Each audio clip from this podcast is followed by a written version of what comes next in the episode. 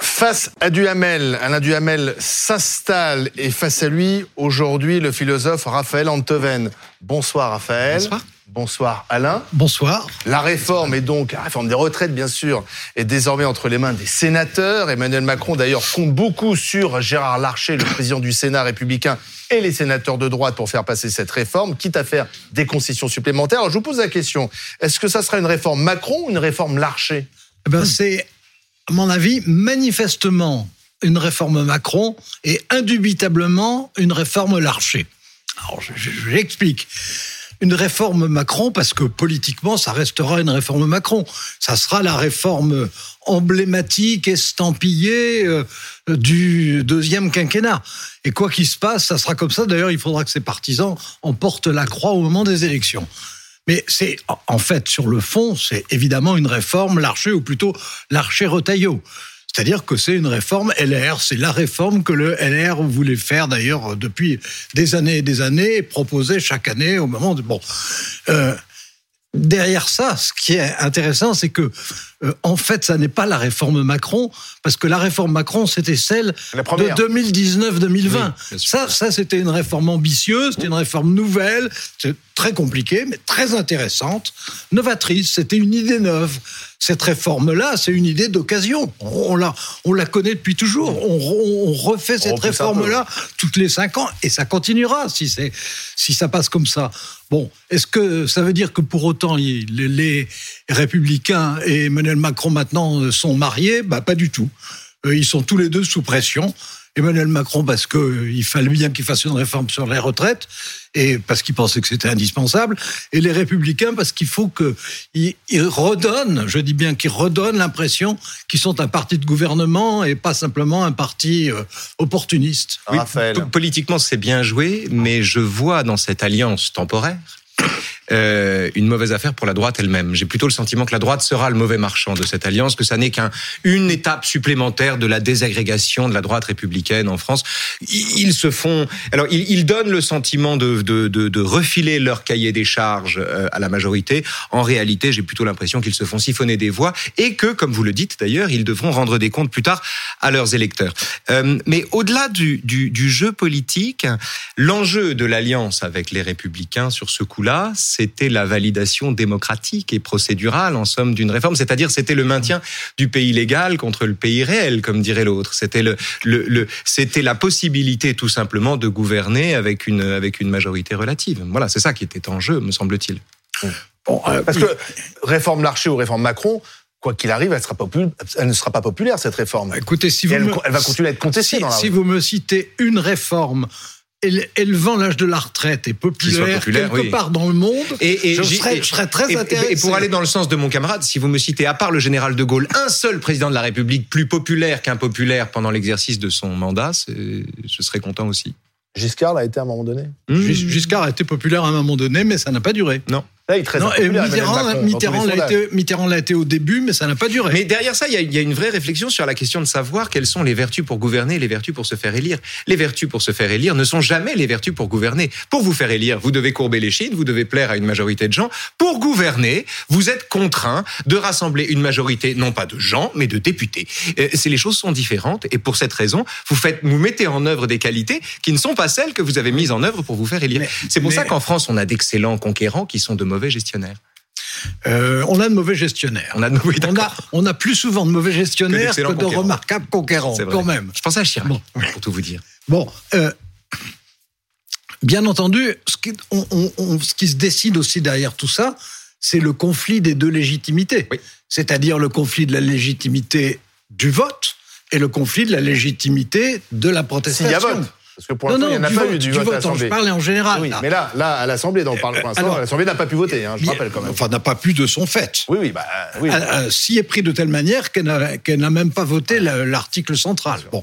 Mais non, mais ce que, ce que je veux dire, c'est que euh, dans cette affaire, ce qui maintenant, je pense, va vraiment occuper, dominer, qui est très compliqué comme question et qui est forcément incertain comme résultat, c'est le conflit des deux légitimités. La légitimité parlementaire, mais qui est celle des citoyens, c'est les citoyens qui votent, qui élisent les parlementaires, et la légitimité des protestataires dans Mais la quelle- rue quelle- et des syndicats. Quelle, quelle légitimité donnez-vous à la seconde légitimité? Je, je lui- Quelle est la légitimité de la rue? En la circonstance Alors, non, non, mais bien mesure sûr. où- voilà, est- non, non, mais c'est question. Elle n'est pas importante, question- Raphaël Antonen question- C'est une question piège. Euh, non, c'est non, c'est une question sérieuse, c'est oui. une question permanente. C'est une question permanente qui se pose toujours en démocratie. Et euh, c'est c'est la différence entre le choix, le jour du vote, c'est un choix, conscient ou pas, euh, fondé ou non, et euh, le- le- le- non seulement l'opposition, mais la frustration permanente d'une population qui, après une élection, ne voit pas sa situation s'améliorer de façon sensible. Bon, et, et donc qui proteste, qui va dans la rue. euh, quand il y a euh, à la fois 75% des Français qui sont contre une réforme et qui a une manifestation vraiment importante comme le 19 janvier ou comme ce sera évidemment le cas la semaine prochaine, Mais est-ce que- c'est c'est une force. Oui, mais est-ce que sur la que- foi de sondage, c'est une est-ce que sur la foi de sondage, selon vous, Il y a pas- il y a Alain pas Duhamel, que le les sondages, il y a pas Non, que mais les est-ce que, sur- est-ce que sur, sur la foi de, de statistiques objectives et de ce qu'on voit, est-ce que sur cette foi-là, il faudrait retirer le projet, par exemple? Est-ce que la légitimité Alors, va jusque là Puisque vous me posez la, la question directe, je vous répondre direct. Oui. Euh, je pense que non. Je pense que la. Bah, donc la rue, ça compte pas pour vous, la Non, rue. je ne dis pas du La tout. ça- manifestation d'une colère du peuple, ça ne compte pas. Je ne dis pas du tout, ça ne compte pas. parce que, ce que je dis, c'est que quand il y a une légitimité d'élection, bon, incontestable, et une légitimité de revendication évidente, la légitimité d'élection a, si j'ose dire, un grade au-dessus. Enfin, L'histoire de France nous démontre que de Bien grandes sûr. conquêtes sociales ont été obtenues par la rue,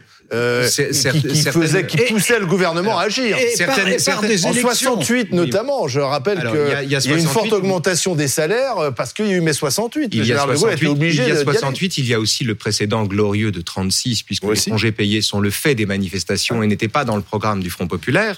Mais il faut rappeler à ce moment-là que le Front populaire, où il n'y avait aucun ministre communiste d'ailleurs, le Front populaire était malgré tout déjà du côté des salariés qui étaient grévistes. C'était une grève joyeuse. Ça n'était pas une grève de même nature que celle auquel on a affaire ici. Euh, quant à la légitimité de la rue, une chose est de dire que la rue est légitime et que les gens sont fondés à s'exprimer et à faire valoir leur point de vue. Tout autre est de considérer que ceci vaut mandat pour ceux qui ont été élus sur un autre programme. Euh, En démocratie, vous êtes élu sur un programme, que ce programme plaise ou déplaise, il est beaucoup plus inquiétant de revenir sur la promesse que vous avez faite que de la tenir, même si vous déplaisez Mais- à une majorité. Sauf que vous savez très bien qu'Emmanuel Macron était élu euh, C'est pas recevable cet face à un argument. épouvantail. Mais cet argument, Non. pardon, il y, a Non, des tas, il y a des tas de raisons pour élire un candidat. Il y a des tas de raisons qui entrent en ligne de compte. L'éloquence, le fait d'être face à Marine Le Pen. Il y a des tas de Oui. choses qui font qu'on vote pour Pas quelqu'un. forcément pour la réforme des retraites, Raphaël Antoven, certes, vous le savez mais bien. tous ces critères ne valent pas mandat pour celui qui est élu et qui est élu sur Mais, fond mais d'un ça crée une ambiguïté et ça crée et cette ambiguïté, elle s'exprime aussi Cette dans la rue. ambiguïté, c'est Il y a des beaucoup, pardon, mais j'entends moi beaucoup des gens de gauche dans la rue dire, euh, bien sûr, j'ai voté Emmanuel Macron, je ne voulais pas Marine Le Pen, Oui, mais- je n'ai pas voté pour cette réforme Mais- des mais- retraites. mais- d'accord, mais oui, c'est- mais ça n'est ça, ça sont deux pas, choses différentes. Ça n'est pas la question. Ils ont ils ont Ouais, voté, si surtout s'ils sont de gauche, ils ont voté pour Emmanuel Macron Bah, contre, majoritairement, oui. contre contre Marine Le Pen. Bon, mais euh, ils- l'ont fait en sachant que dans le programme, euh, Emmanuel Macron a Ah, disaient une que c'était moins pire que d'avoir Marine Le Pen à Imaginons- une seconde, s'il vous plaît, que Jean-Luc Mélenchon ait été au deuxième tour face à Marine Le Pen et soit élu par les- avec les voix des macronistes. Aurait-il renoncé à sa propre réforme des retraites pour complaire à l'électorat macroniste qui a voté pour lui en se bouchant le nez? Bien sûr que non. Et personne n'aurait les électeurs, les électeurs macronistes seraient dans la rue contre. Oui, ils seraient dans la rue, oui. C'est pas forcément les premiers à manifester. Mais, mais- Bah, mais moi, oui, je moi- je veux revenir à la question que Oui. on, a évoquée, mais que on- à laquelle on n'a pas vraiment répondu sur les deux légitimités. Sur les deux légitimités. Celle du vote, celle de la rue. Celle, celle du vote, c'est un choix. C'est un choix conscient. C'est une décision qu'on prend. Celle de, de la rue, c'est en fait une opinion qui s'exprime. Oui. Donc, c'est une opinion. En démocratie, il faut écouter les opinions. Mais il faut pas forcément obéir aux opinions parce que les opinions, c'est ce qui varie le plus. Donc, il faut jamais retirer et- sa et- réforme. Et, alors, jamais. Parce que dans l'histoire de France, on a retiré des réformes sous la pression de oui, l'opinion. Le CPE, Ce qui est vrai, 95. non, non, mais- c'est vrai, c'est qu'à chaque fois, historiquement, la réforme on- de Vaquet. On chaque- a, chaque on a fois qu'un- imposé plus de réformes qu'on en a retirées. Et chaque fois qu'un gouvernement a retiré sa réforme sous la pression de la rue, il est tombé juste après. Hmm. Il ne pouvait pas rester en place, et c'est surtout, euh, euh, comment dire, euh, c'était. Sauf pour les Gilets jaunes. Les Gilets jaunes, il a cédé. Finalement, Emmanuel Macron était réélu. Vous avez raison. Et Édouard Philippe est resté Premier ministre Et pendant un Philippe moment. Tout est à fait. Mais Vous avez que raison. se serait-il passé s'il n'y avait pas eu le Covid? On n'en sait rien. Ah. Ah bah oui, c'est ça a quand même, ça a quand même été- aussi. Non, mais, oui, dit, il y a une mais vraie oui. question. Il y a une vraie question qui est une question démocratique. Est-ce que la démocratie et qui est une question de citoyenneté? Qu'est-ce que c'est qu'être citoyen? À quoi bon être citoyen si on ne fait que voter tous les cinq ans? C'était l'argument de Sartre contre l'isoloir. Vous vous dépossédez de votre souveraineté Oui, oui. en votant une fois et puis après basta, vous vous, vous vous en lavez les mains. Bien sûr qu'il faut agir, bien sûr qu'il faut agir, mais euh, euh, euh, ce qu'on demande ou ce qui nous déplaît ne vaut pas mandat nouveau pour celui qui a été élu pour une durée donnée. Alors pourquoi, pourquoi ne pas faire un référendum comme le propose par exemple le Rassemblement Parce que- national? bah parce qu'on sait très bien que si on fait un référendum sur un sujet comme les retraites, euh, la réponse est, est connue d'avance. Donc, Et- et parce en qu'un fait, c'est- référendum- c'est un subterfuge. Et puis, et puis parce qu'un référendum ne porte jamais sur la question qu'on pose, mais sur celui qui la Oh, pose. sur les retraites, je pense que ça serait quand Pardon, même. mais le précédent, le- depuis que le référendum existe, enfin depuis le général de Gaulle, si vous voulez, on a bien Oui, compris oui. que les questions posées n'étaient pas les vraies questions posées dans un référendum. Mas- euh, le, réforme, le référendum sur l'Europe, les, les gens ont, Mitterrand. ont dit C'est non. euh, Mitterrand que les gens ont plébiscité. C'est Mitterrand l'européen à l'époque. C'était 92. Mitterrand Ah, C'est- était c'est encore euh, Oui, c'est Mitterrand qui a arraché qui a arraché la chose. la, la hein. chose. oui.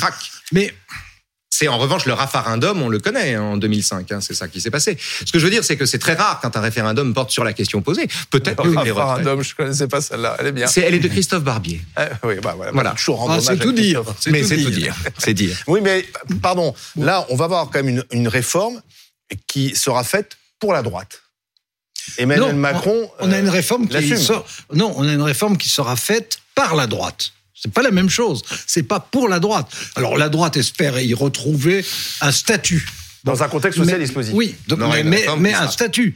Bon, mais, mais ça n'est pas fait pour la droite parce que euh, dans l'électorat de droite, pas simplement dans l'électorat résiduel des républicains, mais dans l'électorat de droite classique, personne n'aime non plus que l'élévation euh, de l'âge de la retraite. Le- le mais mais, mais je veux dire, la que- question de toute façon de cette retraite, c'est pas de savoir si on peut l'aimer ou pas l'aimer, l'approuver ou pas l'approuver. La seule question, c'est de savoir si elle est nécessaire ou pas nécessaire, et ensuite si, étant nécessaire, elle est efficace ou pas efficace. C'est ça la question. Mais évidemment, personne n'est jamais tombé amoureux d'une réforme sur les retraites, sinon Il y a- en- il y a- Sinon, en 1980, quand euh, François Mitterrand a fait repasser la retraite de 65 ans à 60 ans, moyennant quoi je me rappelle encore dans les années suivantes, euh, Mitterrand me disant mais pourquoi est-ce que votre ami Rocard ne fait pas une réforme des retraites? Et je lui avais dit pour revenir sur ce que vous avez revenir sur fait. ce que vous avez fait. Oui, Euh, Raphaël?